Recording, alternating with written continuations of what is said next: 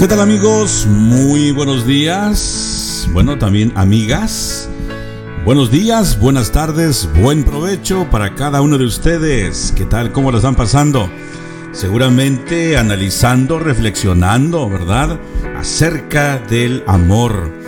Eh, prácticamente toda esta mañana ha sido la temática y muy excelente, muy apropiada, porque la cultura, el medio donde nos desarrollamos, prácticamente hemos dejado a un lado el amor, ¿verdad?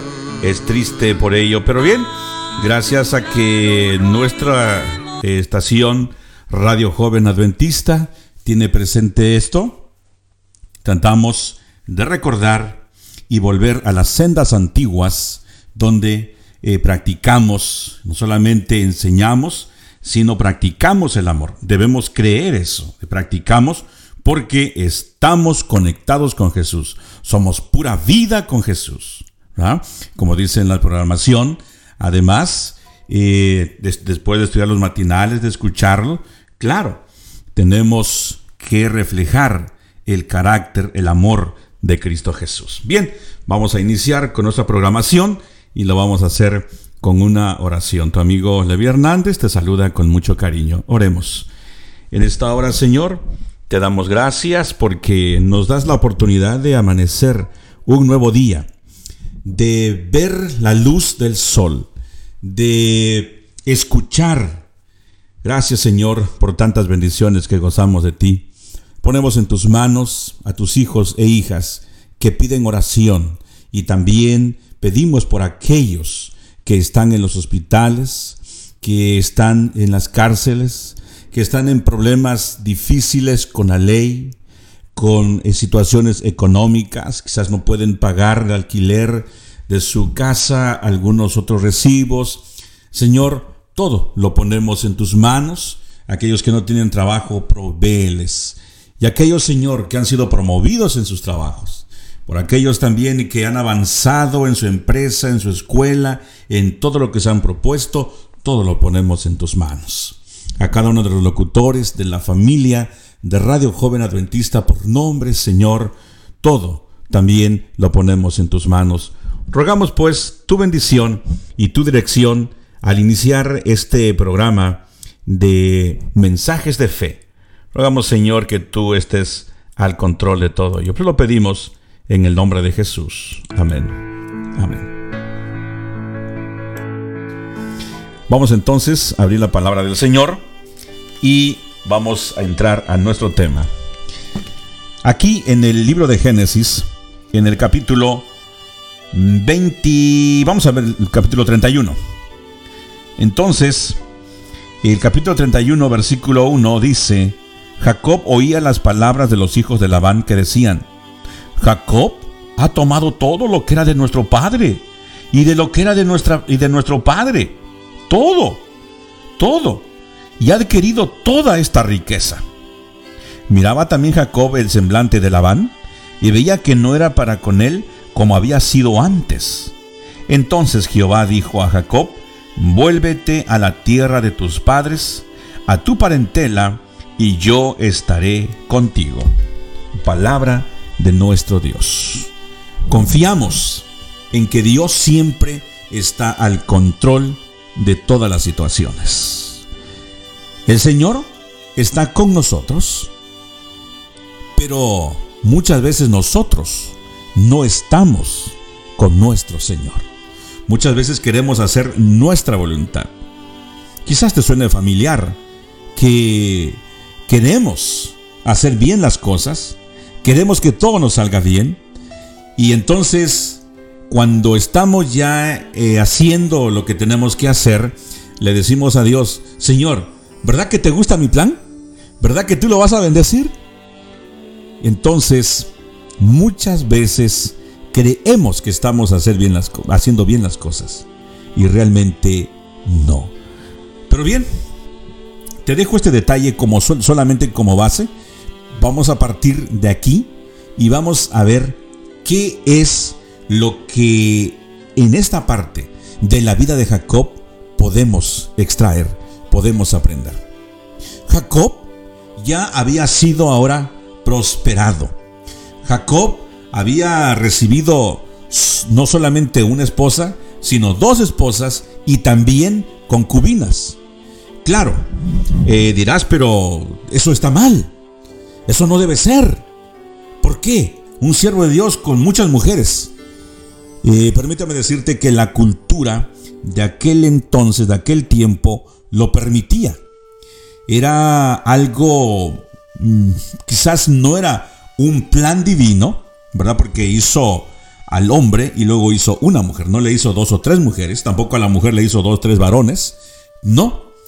Pero la cultura fue diseñando ello y llegaron a la conclusión de que tú podías tener las mujeres que pudieses eh, mantener, cuidar, atender, etcétera, etcétera.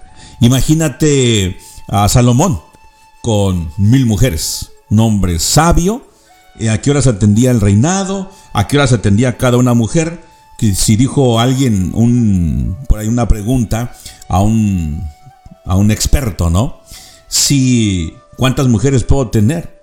Si no puedo con una, ¿cuántas puedo tener?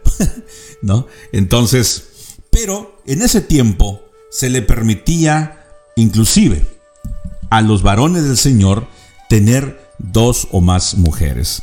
Claro que ello les causaba, en lugar de bendición muchas veces, les causaba dolor de cabeza. Si podríamos decir que una ya era problema, imagínate otra. En este caso no estoy mencionando que la mujer es un problema, no, o que es un dolor de cabeza, no, porque el plan de Dios fue que ella fuese tu ayuda idónea, si tú eres un varón, ¿verdad? La ayuda idónea. Y qué lindo cuando los dos trabajan en armonía, que eh, tú tienes un plan y tu esposa te dice, mira, te puede funcionar así. Y a veces hasta te dice mi hijo, no tratando como si tú fueras su hijo y ella fuera tu mamá. Te dice, mira mi hijo, así se tienen que hacer las cosas. Y tú dices, no, pero espérate, no me gusta que me digas hijo, mejor dime amado, o mi esposo, o mi amor, pero hijo no me gusta, o hija, ¿no? Pero claro, claro que cada quien adopta las palabras de cariño, de ternura, que, eh, que les funcione, que les funcione. De repente llegas a una casa y dice, está el marido, y la señora pues sale a recibir, ¿no? Y tú dices, bueno, eh, vamos a esperar y ya llaman, mi hijo, y va saliendo el señor todo un eh, grandote así, con su charro mexicano, y dice, ese es su hijo. No, pero resulta que él es el esposo. no se denigra, no nada de ello, pero eh, es asunto de cada quien, ¿no? Pero imagínate ya con una mujer había problemas, imagínate más. Así que Jacob tenía, tenía a su esposa, a la que quería, a la que amaba, y tenía a la que no quería y no amaba. Pero también tenía otras concubinas. El Jacob, pues allí con sus problemas y dificultades. Pero sobre todas las cosas, por todo aquello, aún a pesar de todo aquello, el Señor lo, bendijo grandemente y lo prosperó. No quiero decirte que puedes estar en esa situación y todavía el Señor te va a bendecir. Y todo aquí. No me malinterpretes. Vamos Estamos hablando de la cultura de aquel tiempo. No se te ocurra tener otra mujer porque con la que tienes, olvídate hermano, hermana, si usted, usted quiere tener otro hombre por ahí, tenga mucho cuidado porque puede tener unos problemas muy serios y ya ve lo que sucede en la actualidad. En aquel tiempo, si usted viviera, bueno, posiblemente usted hubiese eh, tenido esos problemas, ¿no? Entonces, el asunto es que Jacob contaba con la bendición de Dios. Y en esta mañana, como les prometí, que íbamos a hablar de Jacob como el buen pastor. En muchas ocasiones, Jacob tenía que estar de noche o de madrugada cuidando a las ovejas. Y la escritura registra diciendo él que yo estaba soportando el frío de la noche, la, lo helado de la madrugada. El sol me consumía en el día. Es decir, que Jacob estaba al pendiente de las ovejas, de los rebaños, de toda la empresa, de día y de noche. No te pregunto si te suena familiar porque a lo mejor esto es parte de tu vida, ¿no? Estás de día y de noche cuidando tu empresa, tu trabajo, tus hijos, tu negocio. Ahora, Jacob, como buen pastor, estaba al pendiente.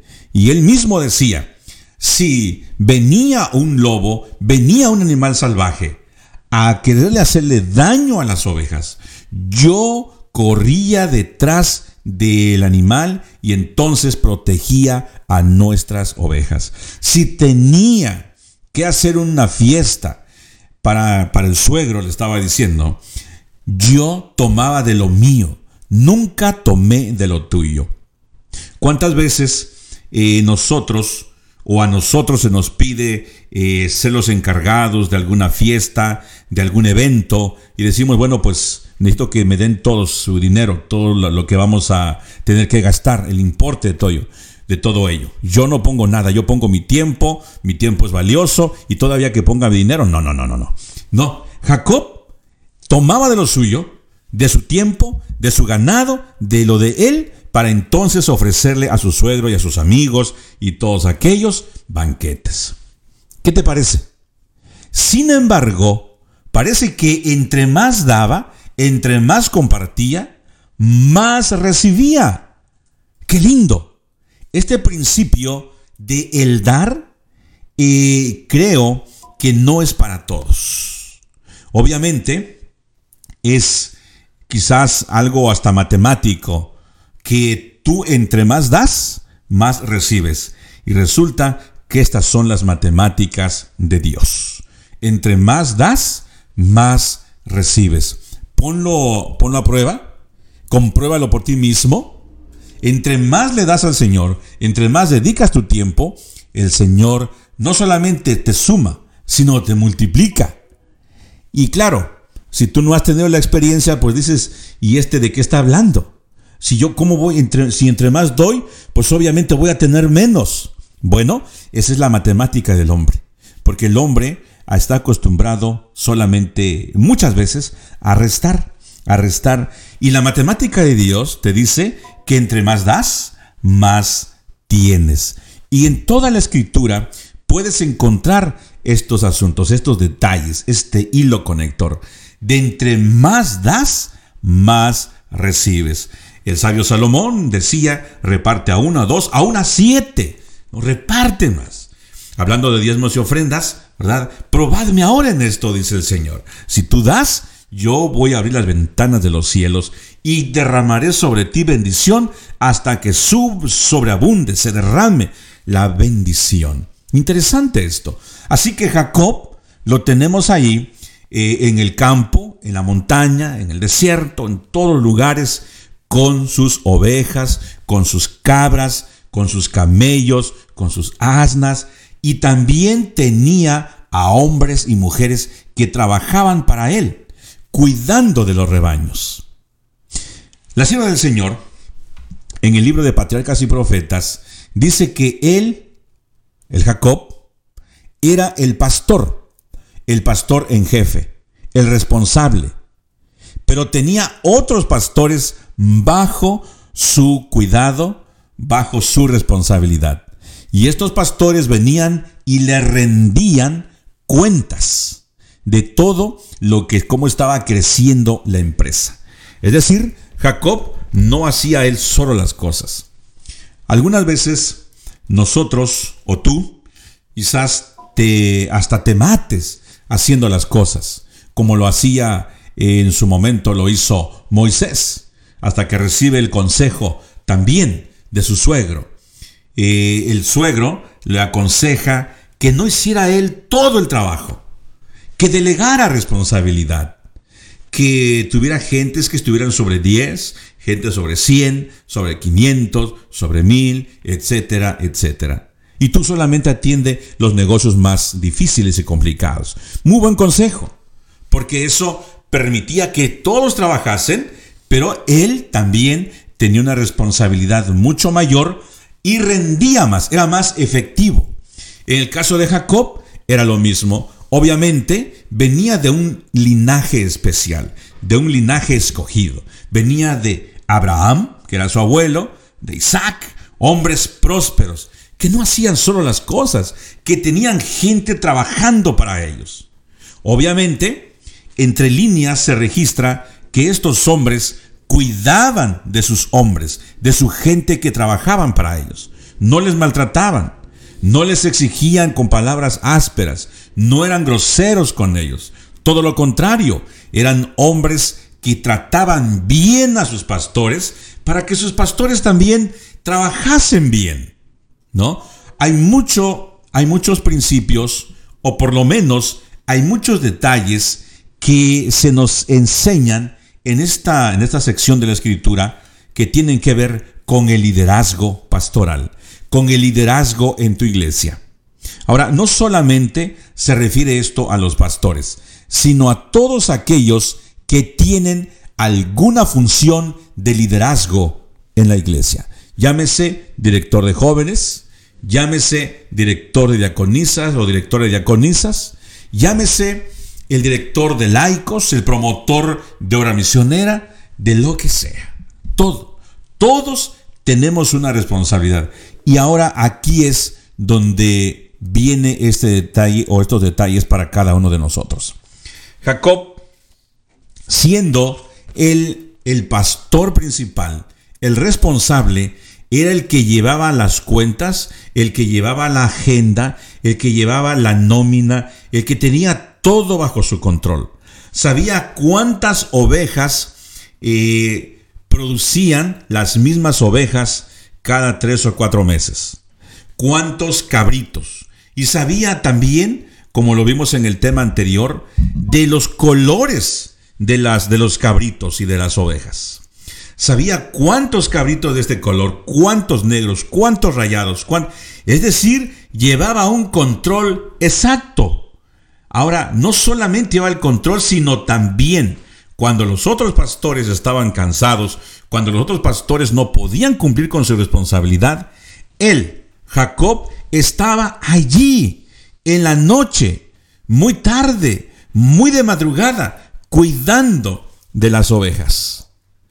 Y esto nos lleva no solamente al reflejo, pero a algo más todavía eh, mejor representado en la labor de nuestro Señor Jesús.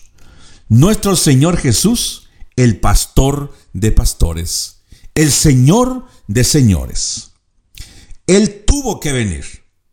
Nosotros, como ovejas, nuestro planeta, como oveja, no descarriamos. Cada quien se fue por su lugar. Cada quien quiso hacer lo suyo. Pero somos ovejas de su prado.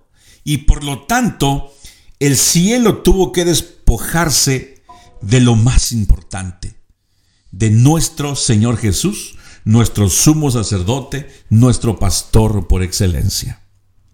Interesante porque cuando Jacob veía que una de las ovejitas se descarriaba, él iba y la buscaba, iba y la traía, se desvelaba con ellas y por ellas. Nuestro Señor Jesús, cuando vio que nos descarriamos, inmediatamente Él entra en acción. El plan de redención estaba establecido desde antes de la fundación del mundo. Es decir, Dios no quería que nadie se perdiera. Dios quería que viviésemos eternamente. Pero cuando el pecado hizo la división entre Dios y nosotros, el cielo tenía preparado el plan B, como se le llama, se le llama dentro de los buenos administradores. Había un plan, como dicen acá en Estados Unidos, just in case. En caso de que sucediese lo contrario, el cielo entraba en auxilio, en apoyo, para entonces traer a la oveja descarriada. Y la Sagrada Escritura, en el libro de Ezequiel en el capítulo 34, versículo 16, hablando nuestro Señor a través del profeta Ezequiel, dijo, buscaré a la perdida, a la descarriada, vendaré a la perniquebrada y fortaleceré a la enferma.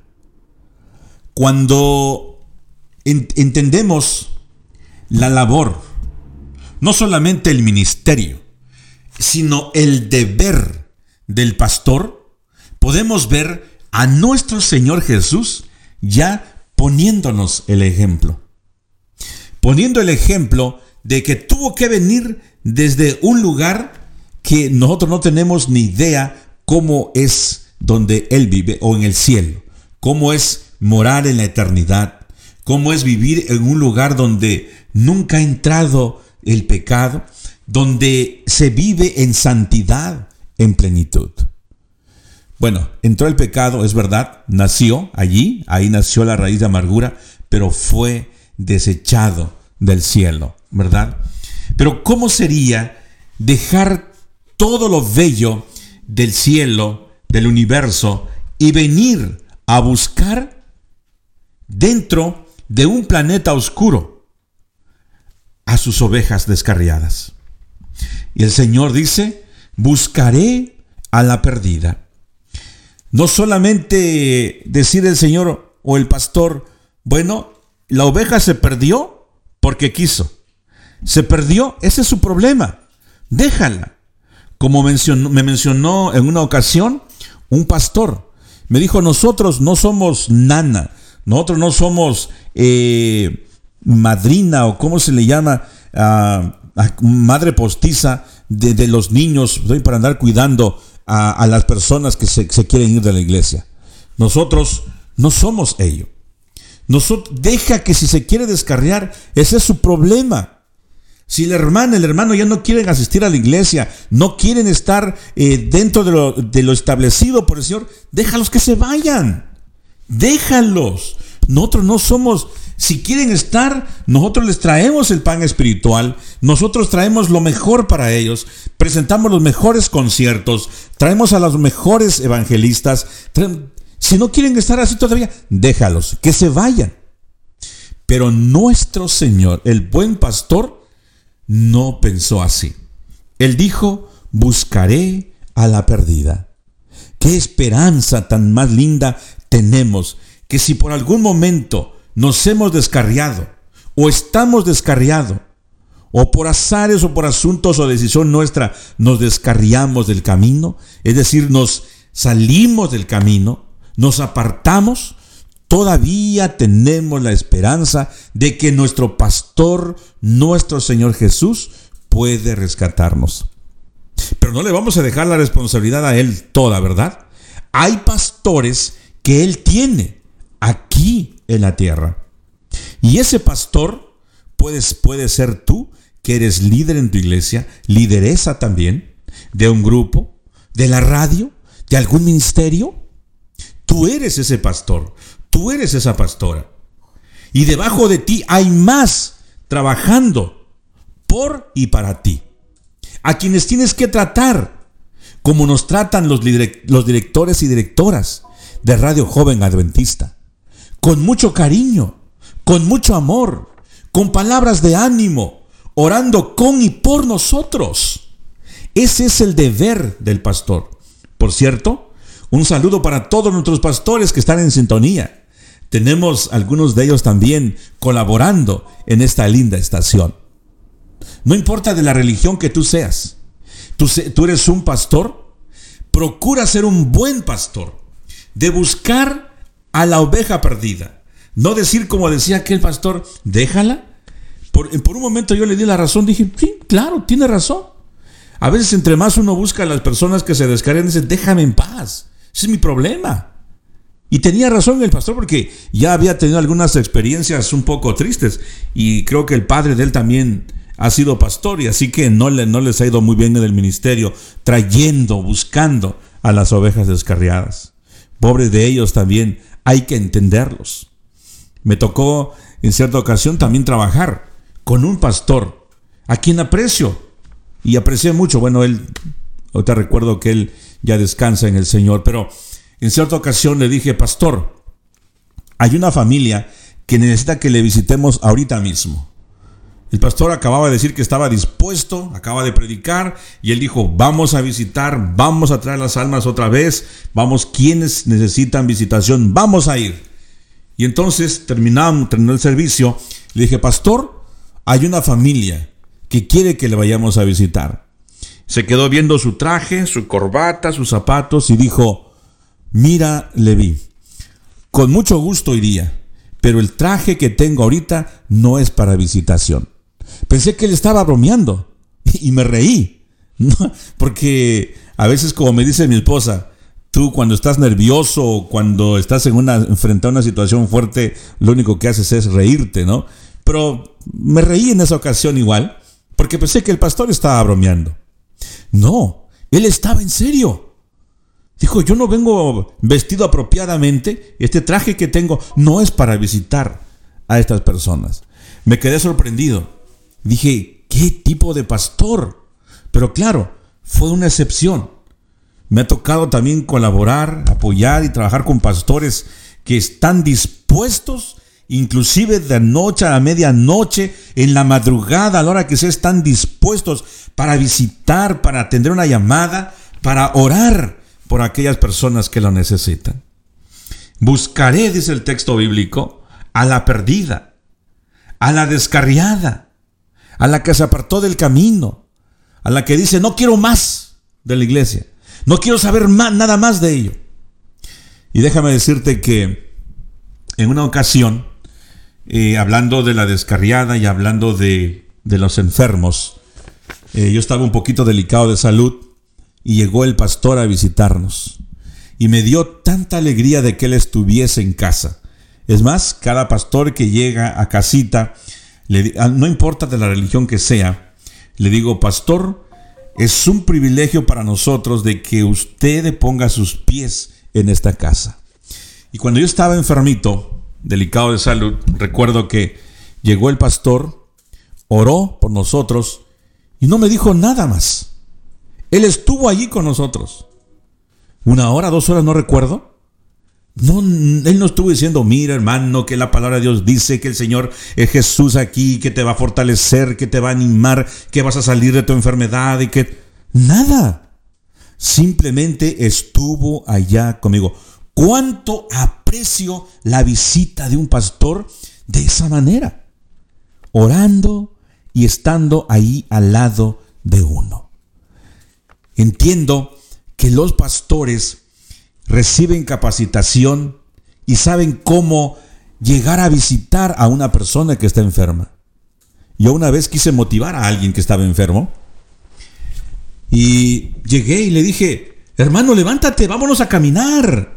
Si vamos a la montaña a respirar aire puro, vas a ver que te vas a componer pronto. Y el hermano nomás movía los ojos y los cerraba y un poquito así, un poquito allá. Él me quería correr porque yo no tenía la experiencia de cómo tratarlo. Cuando yo estuve enfermo, recuerdo que eh, alguien me dijo prácticamente lo mismo y me daban ganas de insultarlo porque yo estaba mal.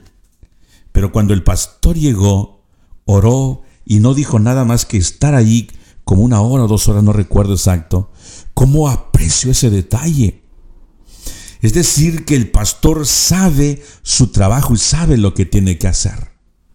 Dice, también vendaré a la perni quebrada. Hay ovejitas que allá mismo, entre ellas, jugando, eh, pastando, bajando a algún lugar, se accidentan, se quiebran. Él no va y le dice a la oveja, mira lo que te pasó y que maltratándola y que todo.